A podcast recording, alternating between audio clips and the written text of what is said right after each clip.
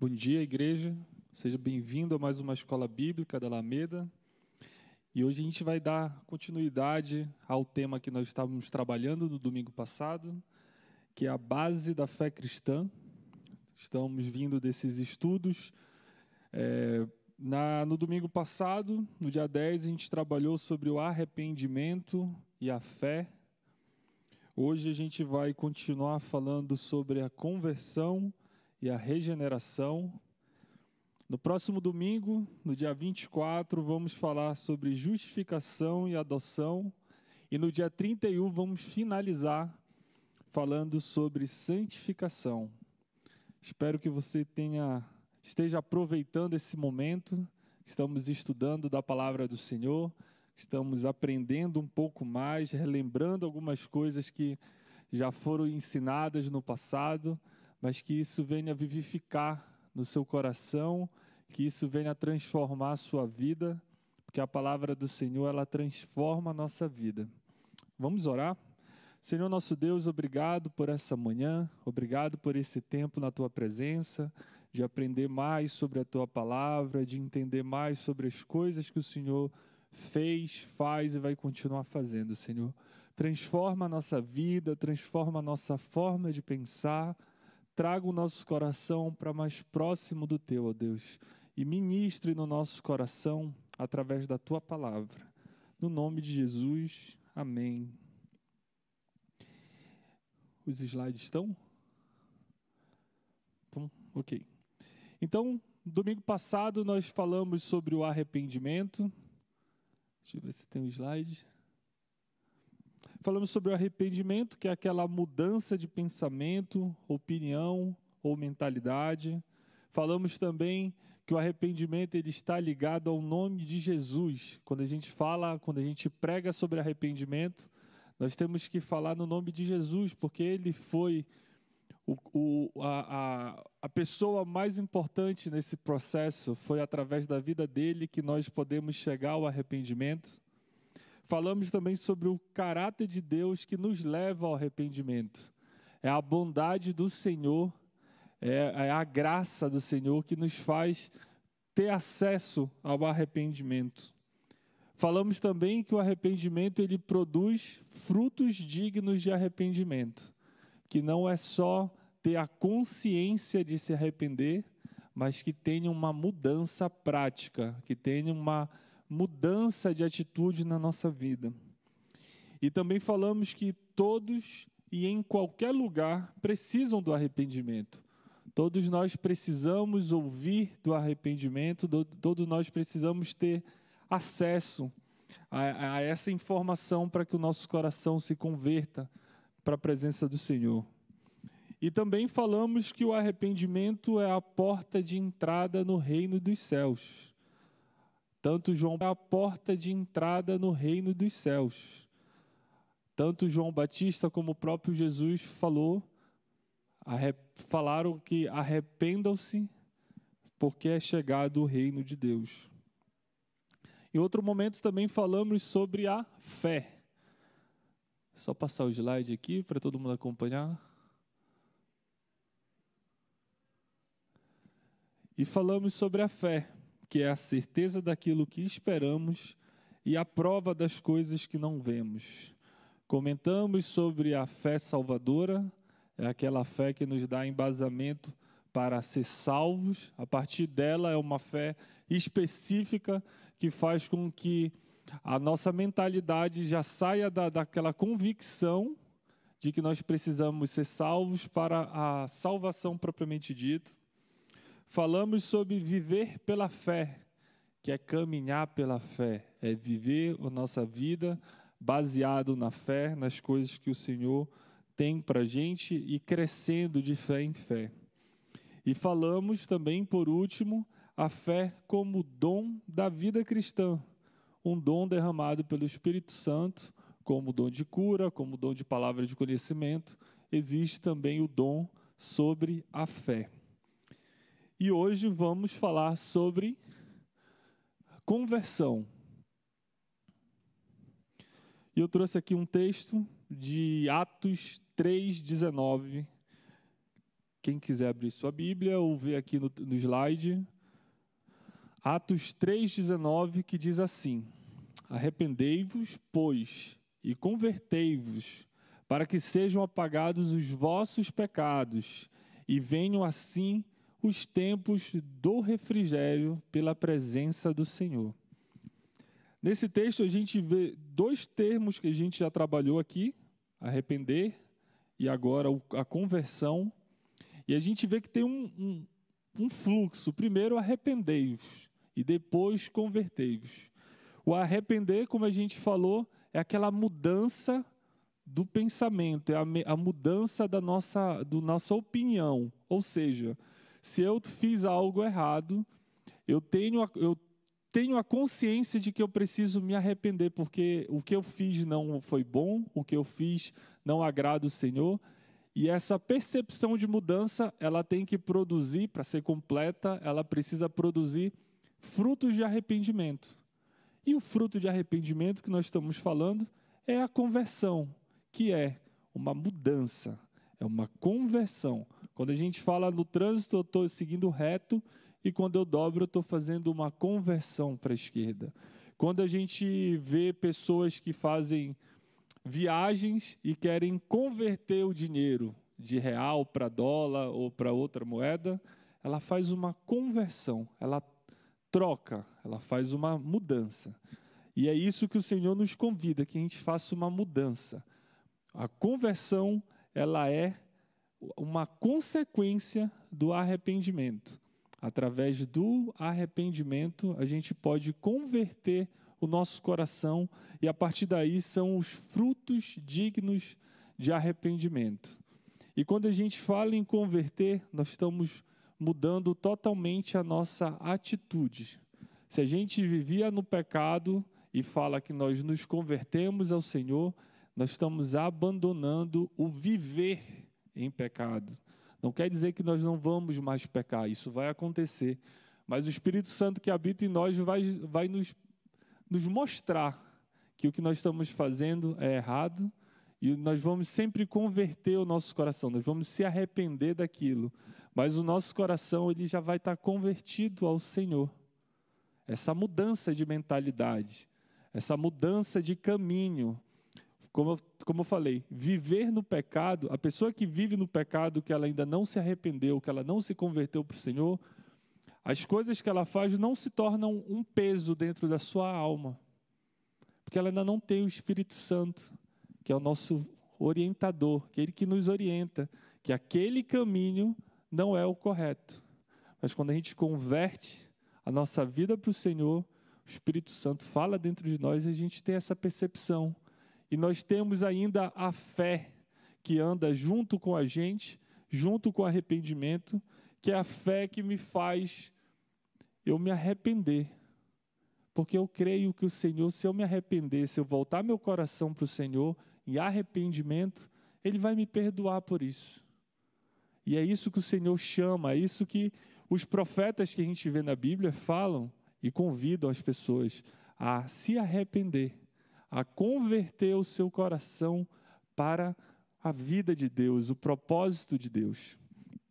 Então, a conversão, ela é uma consequência do, do arrependimento, a conversão, ela também é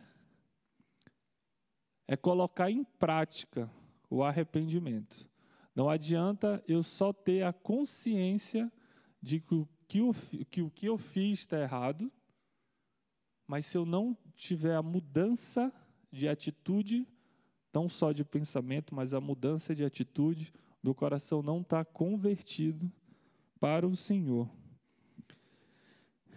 Tem outros textos aqui que eu também separei, como quando fala sobre arrependimento, ou, desculpa, conversão. Isaías 55, 7 diz assim: Deixe o ímpio o seu caminho e o homem maligno os seus pensamentos, e se converta ao Senhor, que, que se compadecerá dele. Torne para o nosso Deus, porque é, porque é grandioso em perdoar então a Bíblia ela vem com vários convites, tanto do Senhor quanto dos profetas, para o arrependimento. e trazendo também a, a importância disso.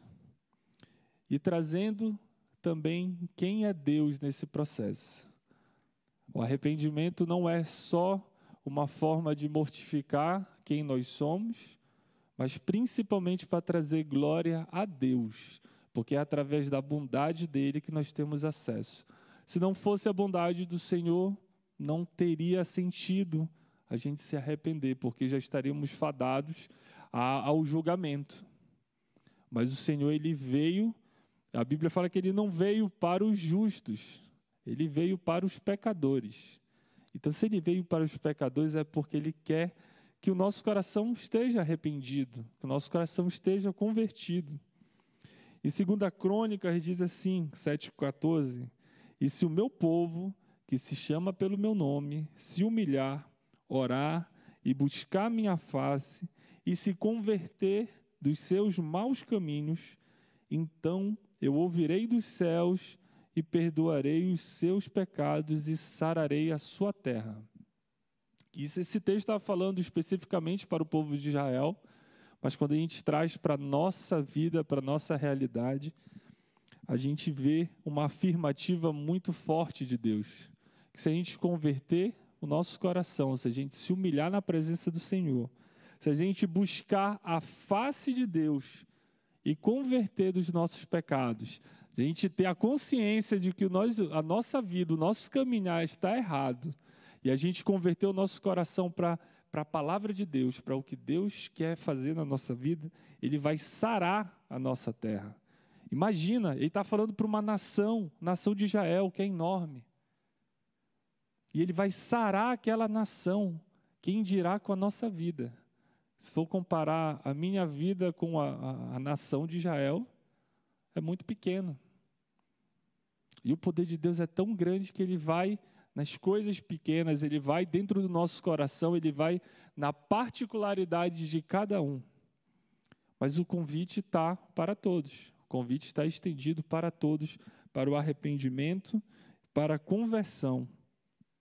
E outro ponto também que em Lucas 15, tanto no versículo 7 quanto no 10, traz uma informação bem interessante aqui quando diz assim: Digo-vos que assim haverá alegria no céu por um pecador que se arrepende, mais do que por 99 justos que não necessitam de arrependimento. Quando fala desses números, né, de 1 e 99, a gente já pensa logo na, das 99 ovelhas que foram deixadas por um pastor, enquanto ele foi buscar uma ovelha. A alegria do pastor de poder encontrar aquela ovelha perdida foi muito grande. E quando o Senhor traz algumas, algumas parábolas dessas na Bíblia, algumas analogias, ele está falando do reino de Deus. Ele está trazendo informações para que a gente consiga entender, que a gente consiga mensurar as grandes coisas que tem no reino de Deus, de como funciona o reino de Deus. E aí ele traz essa parábola e depois ele vem e diz que no céu há uma grande alegria quando um pecador se arrepende. A mesma alegria que ele trouxe na parábola dizendo que o pastor se alegrou. Em Lucas 10 diz assim também: Assim vos digo que há alegria diante dos anjos de Deus por um pecador que se arrepende. Então é por isso que a gente vê alguns pastores falando que quando uma pessoa se converte ao Senhor, há uma grande festa no céu. E é realmente isso. Isso é uma verdade. A Bíblia está falando para a gente que isso acontece, então isso é uma verdade. E agora, vamos trazer agora um pouquinho para a gente que está aqui na igreja, que conhece a palavra, que, que tem entendido, que já converteu seu coração para o Senhor. Por que nós não podemos ser participantes disso? Tantas pessoas na rua precisando ouvir sobre arrependimento, tantas pessoas querendo, precisando ter o seu coração convertido para o Senhor, nós podemos fazer parte disso, trazendo essa alegria para o céu. Como? Falando, pregando sobre arrependimento, trazendo essas informações para pessoas que ainda não conhecem, convidando da mesma forma como os profetas como Jesus como João Batista convidou para as pessoas se arrependerem. Isso não precisa você só ir nesse, nos grupos missionários para fazer isso. Você pode fazer dentro da sua casa, você pode fazer no seu trabalho, você pode fazer com as pessoas da sua vizinhança. E é mais simples do que a gente imagina, irmãos. É muito mais simples do que a gente imagina. Domingo passado, quando eu estava falando sobre arrependimento, eu comentei sobre o texto de Atos 2, onde o, o, os discípulos foram orientados por Jesus de ficarem em Israel, que o Espírito Santo precisava vir. Então eles tinham que estar lá em Israel reunidos. E um determinado momento que eles estavam dentro de um local, começou um vento impetuoso. E o Espírito Santo desceu naquele local, eles foram cheios do Espírito Santo. Cada discípulo começou a falar uma língua que não era deles, e as pessoas que estavam na festa de Pentecostes estavam ouvindo aquilo. E eles, eram várias nações, vários povos, e cada um estava ouvindo as grandes coisas que o Senhor fez e faz, na sua determinada língua. Mesmo assim, aquele povo olhou para os discípulos e começaram a acusar que eles estavam bêbados. E Pedro levanta, cheio do Espírito Santo, e se posiciona na altura para poder conversar com, com aquele povo que estava ali, principalmente julgando eles como bêbados. E Pedro não foi falar sobre a manifestação que tinha acabado de acontecer. Ele não foi falar sobre arrepios, sobre sentimentos, sobre fogo. Ele não foi falar sobre isso. Ele não foi falar sobre a experiência maravilhosa que ele estava vivendo junto com os discípulos. Ele levantou e começou a pregar sobre arrependimento. Ele veio descrevendo o que Jesus fez na terra. E no final ele fala: arrependei-vos dos seus pecados, porque é chegado o reino dos céus. E só nisso, numa pregação que a gente pode considerar simples, sem conceitos difíceis, sem jargões, 3 mil pessoas se converteram. 3 mil pessoas tiveram o entendimento que elas estavam tendo uma vida errada, tiveram consciência disso, disso e converteram o seu coração e se batizaram uma simples pregação sobre arrependimento. Que a gente carregue na nossa vida esse, essa simplicidade do Evangelho. É uma simplicidade, porque às vezes quando a gente toca no assunto, a gente vê pessoas tão sensíveis, a gente está vivendo numa época que tanta coisa ruim aconteceu, como a pandemia e mortes na, na casa de muita gente, as pessoas estão sedentas do Senhor, só que elas não sabem que elas estão sedentas do Senhor.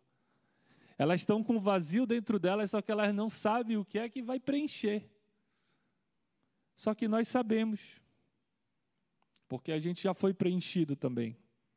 Nós não somos melhores do, do que ninguém, mas nós também vivíamos no pecado, e em algum determinado momento nós convertemos o nosso coração para o Senhor. E é isso que a gente tem que levar para as pessoas. É essa simplicidade do Evangelho que nós temos que levar para as pessoas. E mais um último versículo aqui para trazer também, Ezequiel 18, 32. Porque não tomo prazer na morte do que morre, diz o Senhor Jeová. Convertei-vos, pois, e vivei. Ontem, quando eu estava relendo esse, esse versículo, isso me marcou muito, foi muito forte para mim, porque dependendo de quem está ouvindo, dependendo do coração de cada um, as pessoas podem entender isso como algo muito duro do Senhor. O Senhor sendo duro nessa, nesses convites de arrepender, nesses convites de se converter. Dependendo de como a pessoa lê, ela pode sentir uma dureza, pode sentir meu Senhor, ele é muito rígido. Mas quando eu leio esse texto de Ezequiel 18:32, eu imagino um pai tão amoroso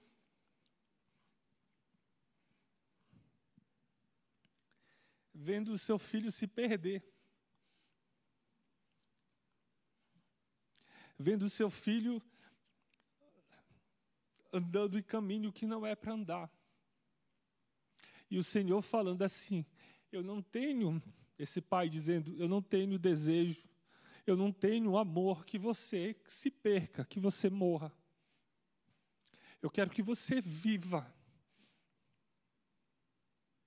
E você só vai conseguir viver se você se arrepender, se você converter o seu coração para mim, para Deus, para o Senhor.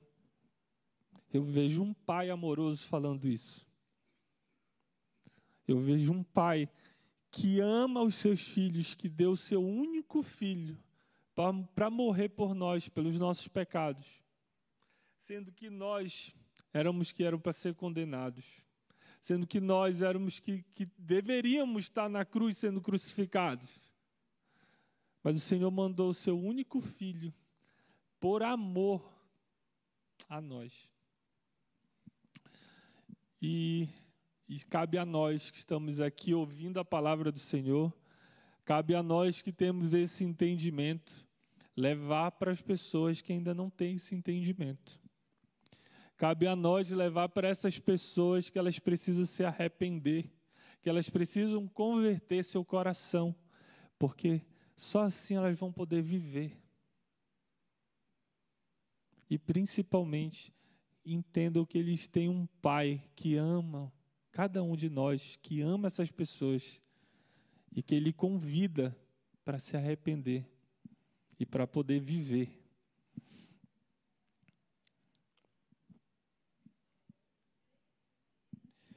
E agora vamos falar também sobre regeneração. Não sei se muitos sabem o conceito de regeneração, mas eu queria fazer de uma forma um pouquinho mais diferente. Queria trazer textos para a gente discutir, para a gente poder analisar alguns textos, e a partir daí a gente montar um, uma definição sobre regeneração. No lugar de já dar um, uma definição pronta, a gente analisa os textos que a Bíblia traz sobre regeneração e a gente monta essa definição. E o primeiro texto é de João 1, de 11 a 13. Quem tiver interesse de anotar esses, esses versículos, esses textos, para estudar depois. Então, vamos falar sobre João 1, 11, 13, que diz assim: Veio para o que era seu, e os seus não o receberam. Mas a todos quantos o receberam, deu-lhes o poder de serem feitos filhos de Deus, a saber, aos que creem em seu nome, os quais não nasceram do sangue, nem da vontade da carne, nem da vontade do homem, mas de Deus. Então, quando a gente olha para esse texto, primeira informação que a gente vê é que o Senhor veio para a terra para os seus. Os seus era bem específico na época que eram os judeus. Só que os judeus não receberam Jesus como deveriam ter recebido.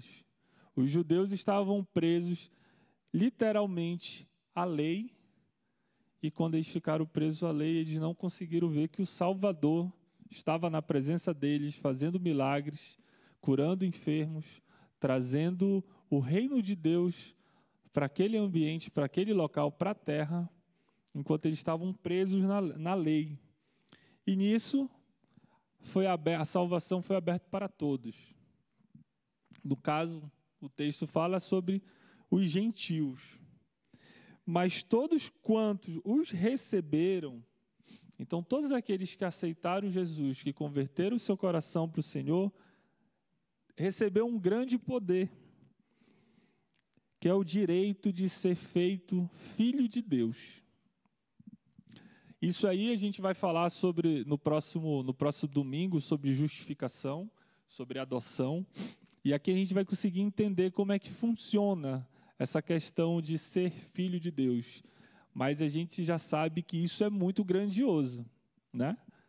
É muito grandioso a gente receber aqui como o texto fala esse poder de ser chamado ser feito filho de Deus.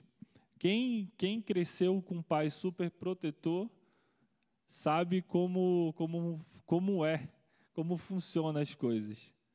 Quem dirá um pai super protetor, amoroso, benevolente, grande e poderoso, dono de todo o ouro, toda a prata. Esse é o nosso Deus. E é esse o poder que esse texto está falando. Nós somos filhos dele. Amém? Amém? E aos que creem no seu nome, quando, voltando aqui, quando fala aos que creem no seu nome, são esses os que creem no seu nome que serão chamados filhos de Deus. Os que creem no seu nome vão receber esse poder de ser chamado filho de Deus, os quais não nasceram do sangue, nem da vontade da carne e nem da vontade do homem. Não nasceram do sangue. Pode ser, isso aqui a gente pode interpretar como não adianta o título da tua família, não adianta o nome que a tua família carrega na sociedade. Não adianta, não é, não é o sangue, não é o nascimento do sangue, não é a importância que a tua família tem, que o nome da tua família tem, que vai fazer com que tu receba o poder de ser chamado filho de Deus. Nem é da vontade na carne, nem é um nascimento natural de um relacionamento de um homem e uma mulher. Uma criança que nasceu, ela vai receber o poder de ser chamado filho de Deus. Não é nem através da vontade do homem, seja adotar uma criança, seja ser benevolente com uma criança que não tem pai e mãe, não é pela vontade do homem, mas é o nascimento de Deus. Está bem específico o texto. É um nascimento, mas olha, a todos quantos receberam, não nasceram do sangue, nem da vontade da carne, nem da vontade do homem, mas de Deus. Então a gente está falando nesse texto sobre um nascimento. E é um nascimento diferente. Não é sobre sangue, não é um nascimento normal de, de carne, não é um nascimento da vontade do homem, mas é um nascimento de Deus.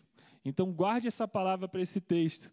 É um novo nascimento, é um nascimento, é um novo nascer e é a partir desse novo nascimento que nós vamos ter acesso a esse poder de ser chamado filho de Deus. Deixa eu pegar um outro texto que fala sobre isso também. 1 João 3, 9 diz que todo aquele que é nascido de Deus não vive na prática do pecado, pois o que permanece nele é a divina semente. Ora, esse não pode viver pecando, porque é nascido de Deus. E aí traz até uma, uma informação que nós somos filhos de Deus e nós somos suscetíveis ao pecado. A gente vai pecar, só que nós já temos uma consciência do que nós falamos, nós temos o direito e a abertura para o arrependimento através da fé o que nós não podemos fazer como filho de Deus é viver em pecado, viver pecando. Uma coisa é eu estar andando e escorregar, mas levantar. Outra coisa é ficar no chão me arrastando. É totalmente diferente. O viver no pecado nos afasta de Deus. O pecado nos, afasta de Deus também. Mas nós temos uma ferramenta que é a palavra de Deus e o que o Senhor e que Jesus deixou para a gente, que é o arrependimento. Todo aquele que crê que Jesus é o Cristo é nascido de Deus, e todo aquele que ama ao que gerou também ama ao que dele é nascido. E aí muda tudo, né? Por exemplo, eu nasci do meu pai e da minha mãe. Eu amo meu pai e a minha mãe. Eu tenho admiração, tenho respeito pelos meus pais. Quando a gente nasce de Deus, tudo isso também vai para Ele. Todo o amor, toda a honra, toda a glória vai para Deus. É uma dependência. Quando a gente fala de nascimento, a gente pensa numa criança recém-nascida e ela é totalmente dependente dos seus pais né, Aline? É totalmente dependente. A criança, ela não tem autonomia para escolher o seu nome, ela não tem autonomia para escolher as suas roupas, ela não tem autonomia para comer a hora que ela quer, ela não tem essa autonomia. E quando nós somos filhos de Deus, a nossa dependência está totalmente ligada ao Senhor. Nós só estamos aqui por quê? Porque nós somos dependentes do Senhor. É Ele que nos deu o privilégio de acordar, de respirar, de ter uma roupa, de ter alimento. Se hoje nós trabalhamos, quem tem seus empregos, quem tem suas rendas, é porque o Senhor nos ajuda. A nossa dependência é da do Senhor. Falei também no domingo passado que nós não temos controle sobre o tempo. Falei que o arrependimento é uma pregação que ela é imediata, é agora. Porque daqui a um segundo, dois segundos, eu não sei o que vai acontecer com a minha vida, com a vida da pessoa que está ouvindo. Então, arrependimento é imediato. E a nossa dependência de Deus é totalmente ligada a isso. A nossa vida não está no nosso controle. A nossa vida está no controle do Senhor. E isso é maravilhoso. Tem muita gente que gosta de controlar as coisas, mas é tão maravilhoso saber que o Senhor está no controle da nossa vida. Saber que tudo que a gente recebe, que tudo que acontece na nossa vida, positivo ou negativo, o Senhor ele está no controle disso. É triste a gente passar por situações sem o Senhor estar com a gente. Isso é triste. Porque a gente não sabe o que vai acontecer. A gente não sabe o final da nossa história. Mas com Jesus, com Deus no nosso coração e principalmente com Deus no controle das coisas, a gente tem uma certeza. A gente tem a certeza que o Senhor ele é justo, nós temos a certeza que o Senhor é fiel, e nós temos a certeza de que Ele tem o melhor para a nossa vida. Quando terminou a, a lição de domingo, quando eu estava descendo, a irmã Claudina me chamou e me fez uma pergunta muito interessante: qual é a diferença de esperança e de fé? E a gente começou a conversar e chegamos numa conclusão juntos. A esperança, ela está ligada às minhas próprias expectativas, ao que eu acho que eu posso fazer, ao que eu acho que a situação é permitida acontecer. E quando não acontece aquilo que eu estou esperando, eu fico frustrado. Por quê? Porque eu tinha expectativa, porque eu analisei toda a situação e não tinha como ser diferente daquilo, e quando não acontece, eu fico frustrado. Diferentemente da fé. A nossa fé está no Senhor. Nós cremos que aquela coisa que nós estamos esperando, que ainda não aconteceu, mas nós imaginamos que ela existe, está no Senhor. E se o Senhor vem e diz sim, glória a Deus, nós recebemos a nossa bênção, nós recebemos aquilo que aconteceu. Mas se o Senhor diz não, a gente ainda diz assim, glória a Deus, porque o Senhor ele tem o melhor para mim e eu não me torno uma pessoa frustrada. Diferentemente de quem está cheio só de esperança em si mesmo, em outras pessoas e nas circunstâncias. Por isso que a gente tem que viver em fé. Torna isso a gente uma pessoa melhor, torna a gente menos frustrado com as coisas que não dão certo. A gente recebe a palavra não do Senhor e ela, ela desce bem assim na gente, nosso coração fica em paz pelo não que nós recebemos. Olha isso. Olha como não tem nem como explicar isso. Eu recebi um não. Uma porta de emprego que eu estava esperando, eu recebi um não. E eu estou feliz com isso. Porque eu sei que o Senhor ele tem o melhor para mim, aquele não que eu recebi aqui, ele vai fazer algo melhor. Aí a fé, olha como a fé faz. E de fato a gente recebe algo melhor. Provavelmente cada um já deve ter tido uma experiência sobre isso, eu tenho as minhas, minha família tem a, a, as delas, e eu sei que cada um deve ter tido uma experiência, uma experiência de fé. E isso reaviva dentro do nosso coração. Vamos seguir, que o meu tempo está curto.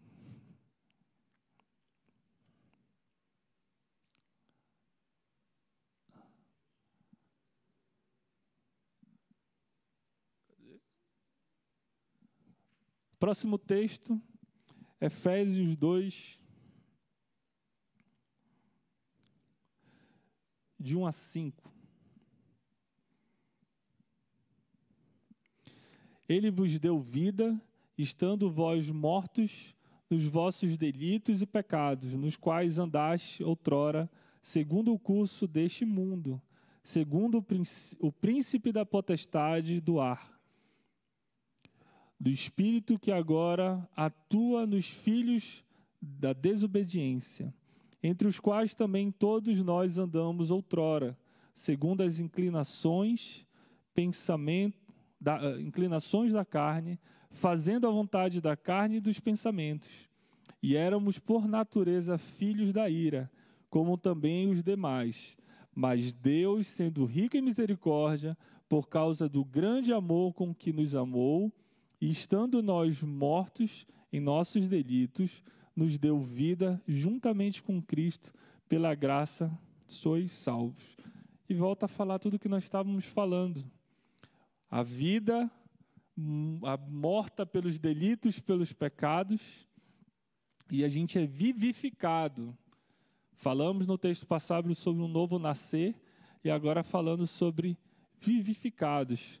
Quando o Senhor nos dá essa oportunidade de sair da vida do pecado, da situação de mortos.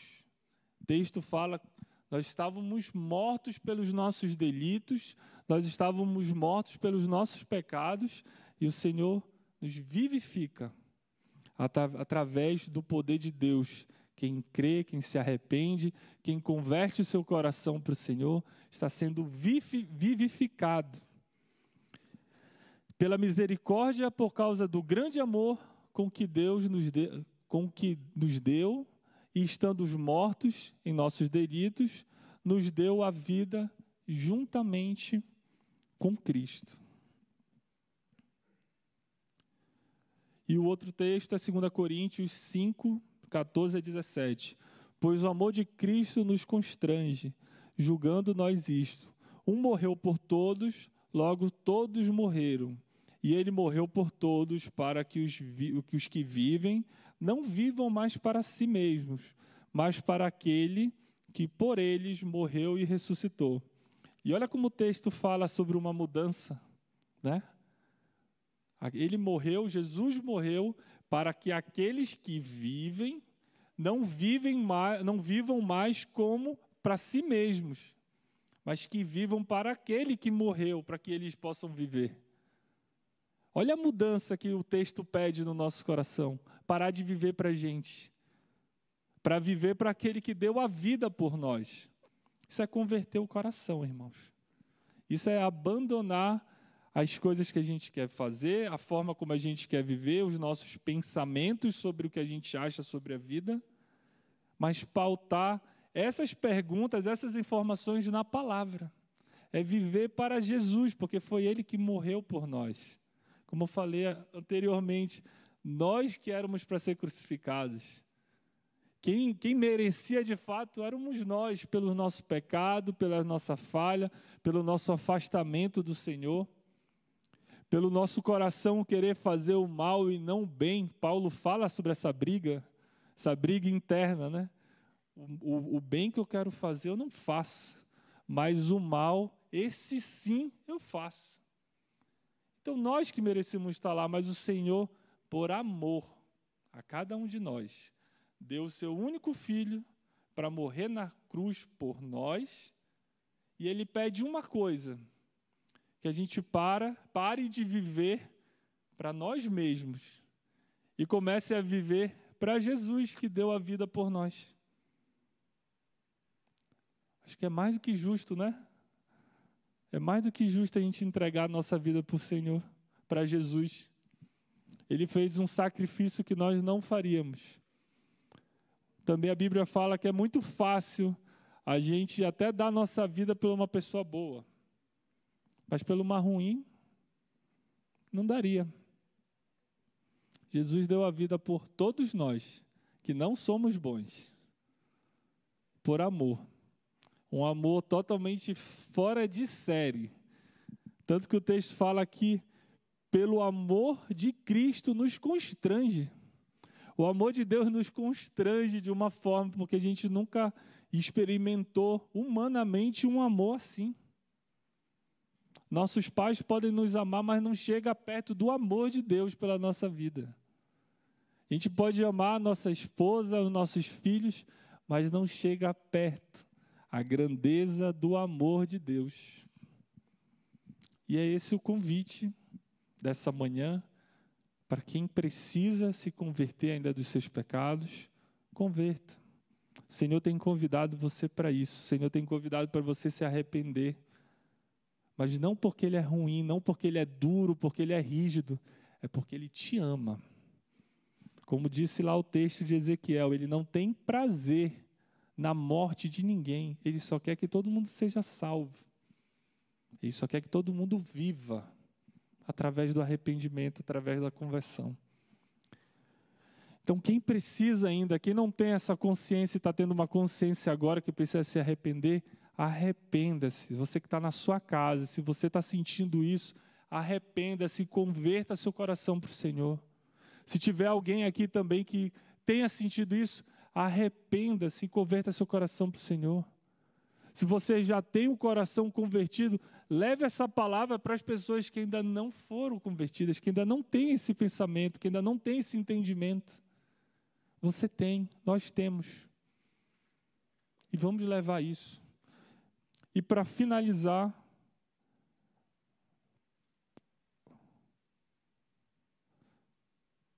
opa, passei. A definição de regeneração é uma vivificação espiritual pela qual as almas dos homens mortos em delitos e pecados são ressuscitados para andar em uma nova vida. Amém? Próximo domingo estaremos aqui novamente, se Deus quiser, e vamos falar sobre justificação e adoção. Convido vocês que estão aqui que venham no próximo domingo, você que está em casa também para nos acompanhar. Temos muita coisa para aprender no Senhor tem muita coisa para trazer para o nosso coração e que a gente cresça juntos, que a gente cresça e faça a vontade de Deus na nossa vida. Amém? Bom culto para todos.